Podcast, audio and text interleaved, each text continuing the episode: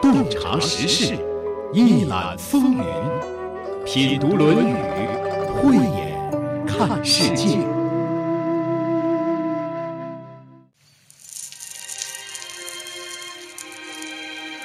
听说你在敝国传授诗，是。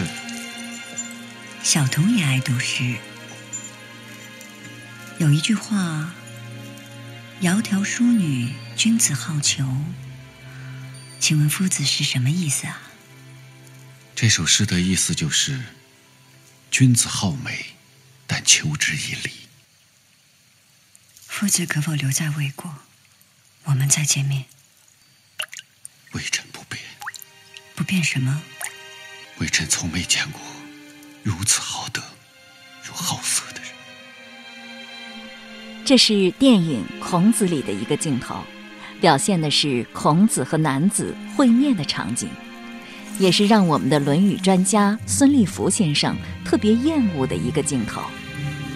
孙老师说，电影中颇显暧昧的画面，极度扭曲了历史，也不符合男子的本来面目。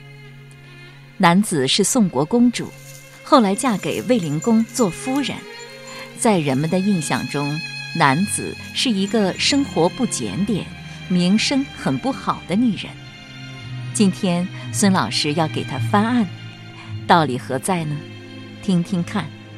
这里是山东经济广播《品读论语》，我是主持人溪水，节目嘉宾孙立福先生。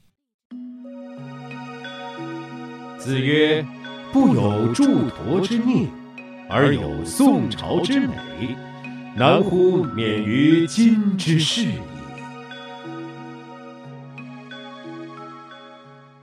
这句话里没有男子，可是有男子的前男友叫宋朝。不过，我们先给大家介绍的也不是宋朝，而是另一个人。重要的人物总是最后出场的。这一章里，孔子借他们表达了自己对世道人生的看法。这一章当中出现了两个人物，我们一一给大家介绍一下。首先，给大家介绍一下这个人。就是祝陀，祝陀呢是魏国的大夫，字子瑜。我记得孔子曾经赞颂过一位史瑜，他的字也是子瑜。那句话是“直哉史瑜，邦有道如史，邦无道如史”。那这位史瑜同样也是魏国的大夫，也字子瑜。他们是一个人吗？肯定不是一个人，他们的名不一样，前面加的氏也不一样。比如说祝。和史，他是两种职业。就是说，刚才我们说的祝陀，他姓祝还是氏祝啊？哦，他的氏是祝，这个祝是与他的职业有关系的。职业为氏啊，他的职业就是祝。这个祝是不是祝祷啊、祭祀啊、主管这方面的官员也叫祝吗？对，祝啊，它跟巫是相对的。巫师的巫，巫师的巫，这个巫是女性，祝呢是男性，也叫喜，巫喜呀。那女的如果用她的职业做姓的话，那就姓巫；男的用他的职业做姓的话，如果从事的也是这方面的职业，那就姓祝了。祝这个史鱼的名是丘，呃，姓史名丘，他应该叫史丘，和孔子的名是一样的。呃，不是，这个丘是鱼字边。哦，鱼字边的丘，很有意思啊。包括是祝陀，它是一个鱼字边加一个他，这个他呢，他发的这个陀这个音啊，是本字的古音。这个“驼”的本意是什么呢？是蛇，哦，是蛇的意思，就是水蛇的意思。哦，呃，这个“驼”是类似于鳝鱼，怪不得字子鱼呢。啊，字和名是相应的哈。对，然后呢，始鱼呢，它是名秋，这个秋呢是泥鳅的丘。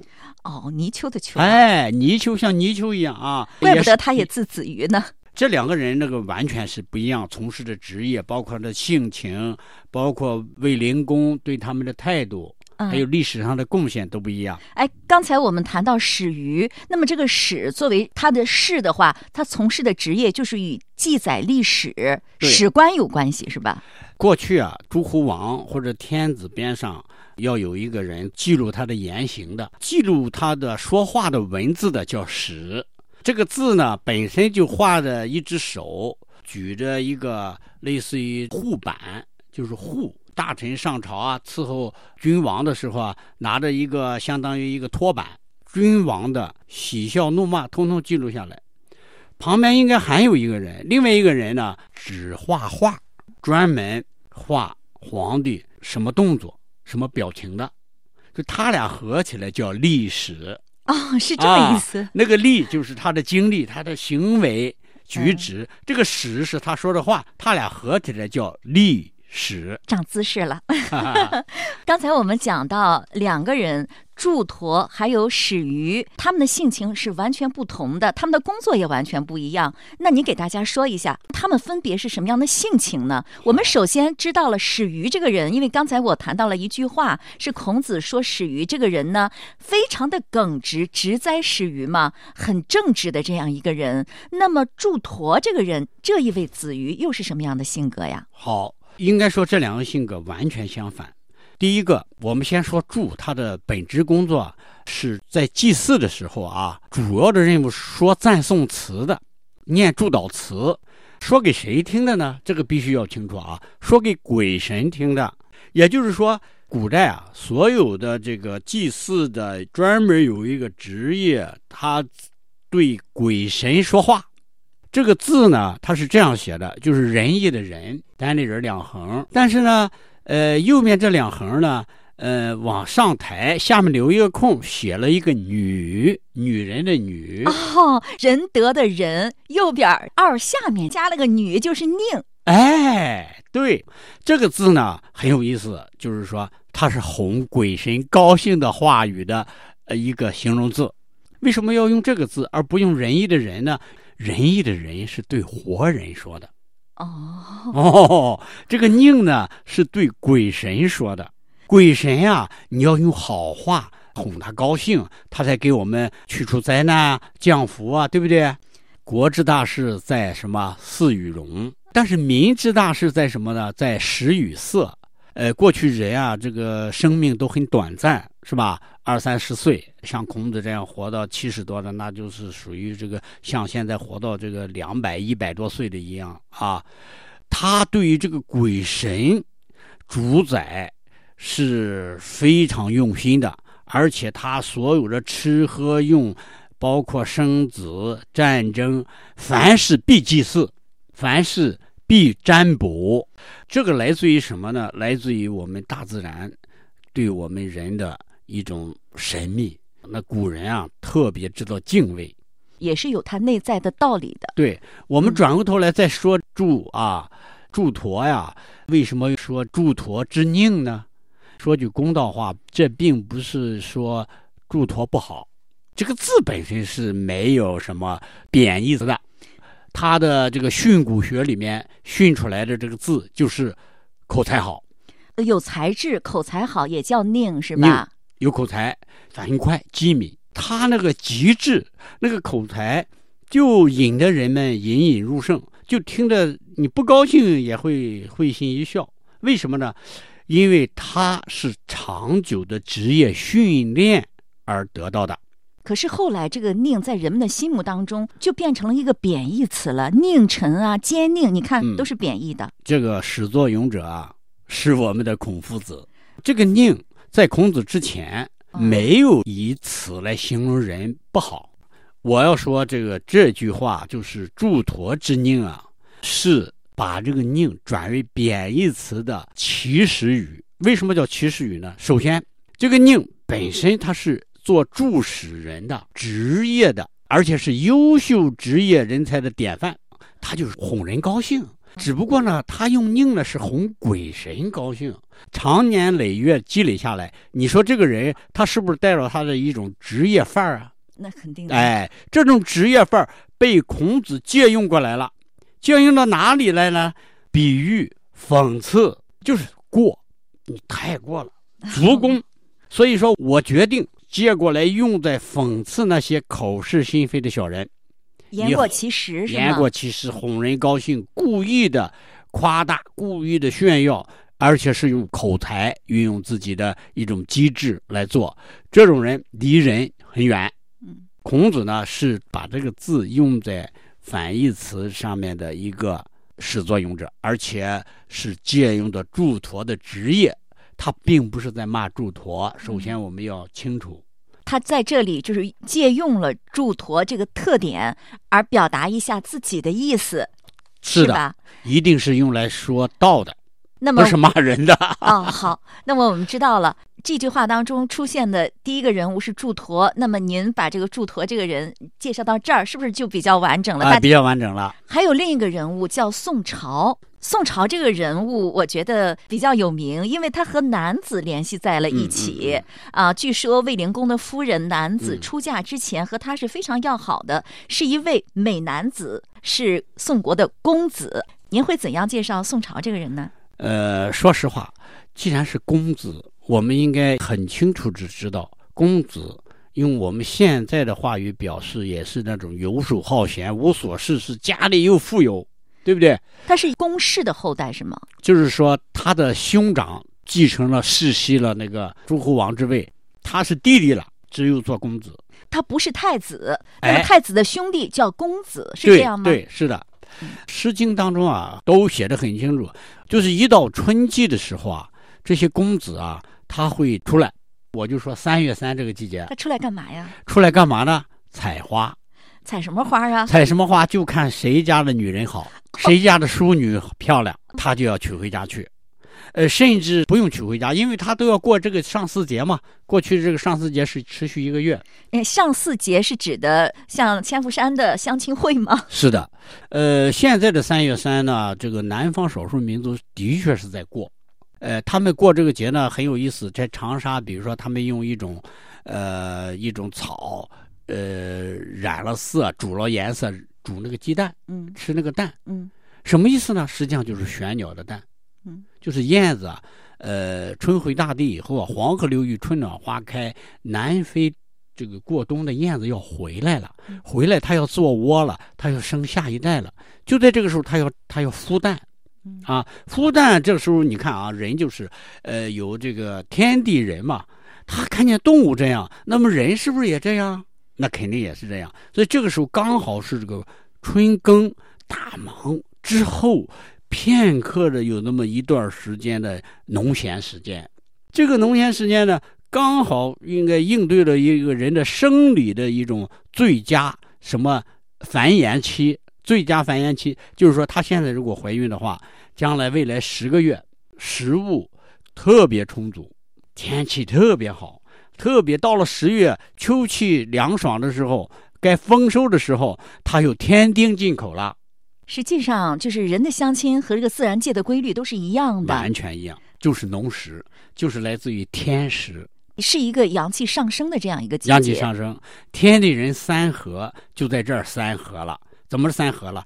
你天是这样运转的，你到了那个时间，我们没有相约，你就来到了。呃，我们的大地复苏，生命它的繁衍，到了这个时间就开始了。那您这样说的话，人怀孕是不是在春天是最好的？最好最好，真的呀，真的是这样。所以说，为什么我们呃老百姓基本上是腊月结婚呢？哦腊月里面每天都是好日子，尽情的结婚。为什么？那很快就怀孕了嘛。那春天结婚呢，也可以吧？那也好啊，啊，尽快怀孕啊。既然话说到这里了，上巳节那就不妨多说两句。上古时代以干支纪日，三月上旬的第一个巳日谓之上巳。上巳节是春秋时期很流行的民俗节日。春和景明，人们走出家门，来到水边，以流水洁净身体，同时带走身上的灾厄与疾病。有祈福的意义，《论语》当中那个著名的句子：“暮春者，春服既成，观者五六人，童子六七人，欲乎沂，风呼舞鱼，咏而归。”写的就是上巳节到河边洗涤的情景。同时，上巳节也是那个时期中国的情人节。上巳节的主要活动之一就是男女相会。魏晋以后，上巳节就改为了三月三，逐渐成为水边饮宴、郊外游春的节日。到了唐朝，杜甫那句“三月三日天气新，长安水边多丽人”，更把他摇曳绮丽的风情烘托到了高处。宋朝以后，理学盛行，礼教逐渐森严起来。三月三里浪漫的情爱、美好的愿景以及曲水流觞的雅趣，就很难找到了。《诗经·正风》里有一首诗《真伪》，写的就是上巳节中男女相会的情景。真与伪是两条河，真水和伪水。秦朝的秦，有无的有，加上三点水，就是这两个字。诗中这样写道。真水与伪水，河水荡荡，男与女手拿兰草。女曰：“去看看吧。”男曰：“我已去过，再去一趟又何妨？”渭水对岸，热闹又宽敞，男女结伴，说说笑笑，赠朵芍药。真与伪芳欢欢喜，是与女方并肩行。十月几簇簇望观湖，正与微芳欢欢喜，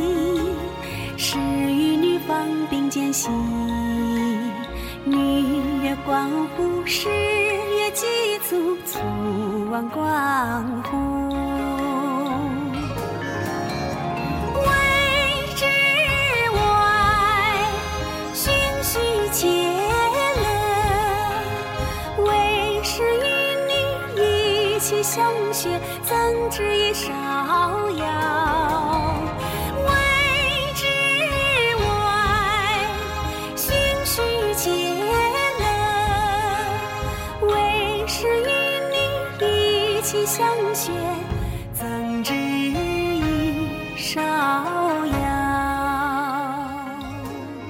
你刚才说到宋朝和这个上巳节日有什么关系？对。他是在年轻的时候，男子还没有嫁给卫灵公的时候，他们就是很相好、很恩爱，对不对？青年男女嘛，这是非常非常正常的，应该是在贵族里面也是非常正常的。但是男子的名声一直不好啊。呃，名声好不好呢？我们只能说，按照这是儒家的所谓的这个三纲五常啊，这些都是后来演绎的所谓三纲五常啊，是从汉代以后到宋朝才有的啊。也就是说，春秋战国那时候没有这些东西，没有，没有这些所谓的吃人的礼教，没有这些呢，都是我们说董仲舒天人感应从儒学那里面呃拉出来一块儿。呃，是我们朱熹朱子，他进行了完善，他把那个天理跟这个结合了，理学嘛，他结合以后才出来的，应用于我们所有人的行为规范和道德准则的一种东西。哦，那您的意思是说，男子在他那个时代也并没有名声不好啊？所谓的名声不好，只能说男子太美了，他情商非常高。卫灵公之所以喜欢他，就是他情商高、智商高，并不是把他据为自己的私物。我认为啊，卫灵公跟男子啊是平等的，他喜欢他的美貌，更喜欢他的智慧。另外，孔子见男子，子路就很反对啊。那子路为什么反对呢？那当时是有隐喻的啊，“与其媚于傲，宁媚于躁”这句话。孔子到了魏国以后，他经历了很多事儿啊。第一次去，先住在这个子路大舅子哥家里啊，也姓颜，叫颜卓邹。十个月以后，孔子不就离开魏国了吗？经历了一个在匡在蒲被围以后，又返回去，返回去以后又住在瞿伯玉家。瞿伯玉比孔子长个三五十岁，就是老老实了，就是忘年交了。那么这时候，王孙的子弟谷啊，来给孔子说：“给你出个主意啊。”你想见卫灵公是吧？哎，你不是想这个一直要出师吗？你合不合？先跟这个最亲近、这个卫灵公最喜欢的人建立一下关系是吧？认识一下，就是说那时候他还没有能见上卫灵公，那个人给他引荐一下，你先见一下卫灵公最亲近的人吧。是的，这样就可以有机会见到卫灵公了，是吧？见卫灵公是肯定能见啊，就是说能不能出世，能不能做官这件事。哦孔子见男子在一些电视剧甚至电影里面，孔子有个电影吗？对，啊，发哥演的那一段，我看了简直我看一遍恶心一遍。我这一段我简直是不可理解，为什么不可理解呢？他那种隐喻，他那种这个什么，呃，就是意淫，就是让人非常反感，反感到什么程度？我觉得《论语》当中说的见男子也好，跟子路对老师的不满也好，那都是非常直接纯净的。那子路为什么不满？子路啊，实际上是曾经啊一直为老师奔走。为什么呢？呃，你要知道，子路他是在这儿，在魏国出世的，他是在这儿做官的。只不过他在他的靠近晋国的那个边境，就是偏远的一个小封邑上，呃，做那个义宰。孔子和子路不是一起来到了魏国吗？来到魏国之后，他就长期在魏国做官了，是啊，他就在这儿做官了。啊，在这边境一个小小国，就让他在保卫这里了，因为他大舅子哥是这里的吧？嗯他大舅子哥在这儿也做官嘛。那么好了，我们想想，子路说有堂堂正正的这个做官的出世的路子，老师你有的是机会，你何必去招惹这个情商智商都这么高，我们玩不过他。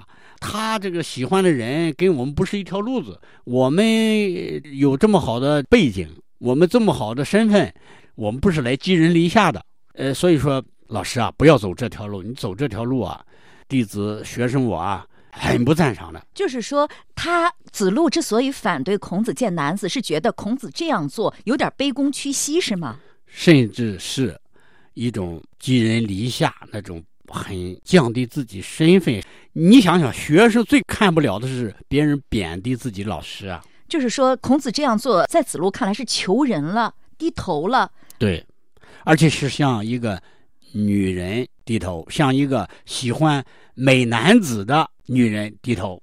那喜欢美男子的女人，在子路看来也是不好的了。应该这么讲啊，虽然说三纲五常是后来的啊，嗯但是那个时候呢，人和人之间啊，男女啊，真的是有界限的。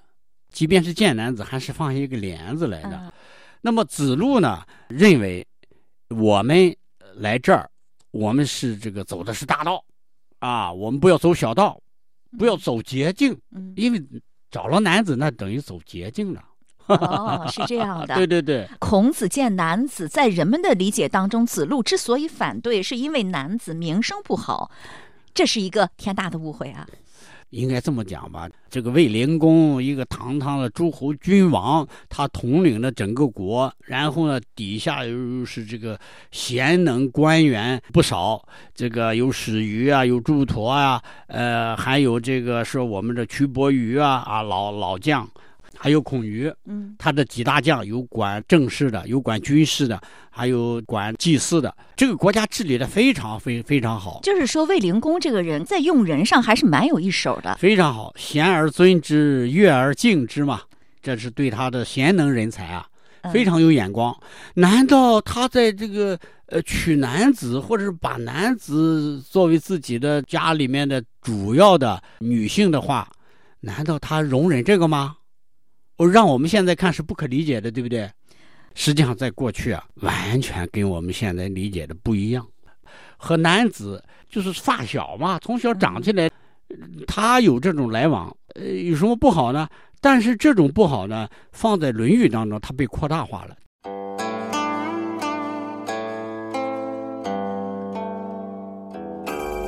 怎么扩大化的呢？这话说起来可就长了，因为魏国的故事实在是太多了。宫闱之内，妻多子多，是非多，要说清楚可不是一句半句的事。今天就是给您开个头。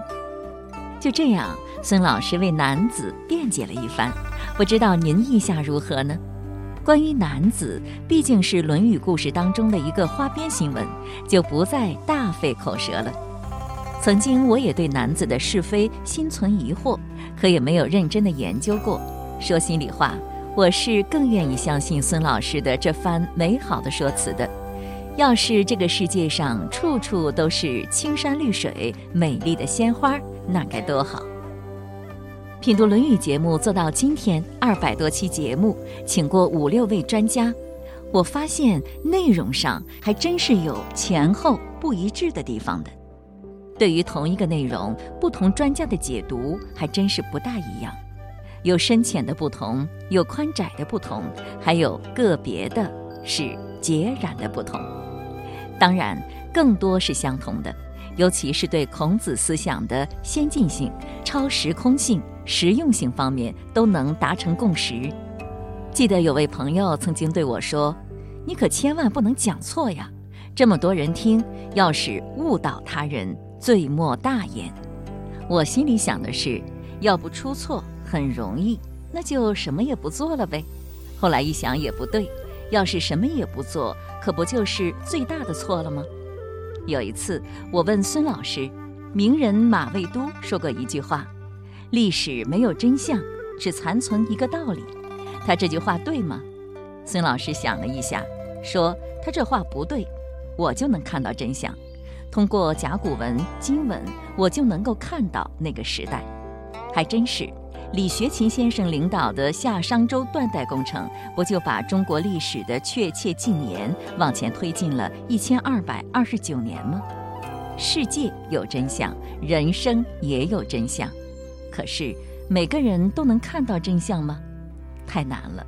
别说历史的真相，就是眼前的真相，也不容易看到。无论是他人的真相，还是自己的真相，都极难见到。要不老子怎么说“知人者智，自知者明”呢？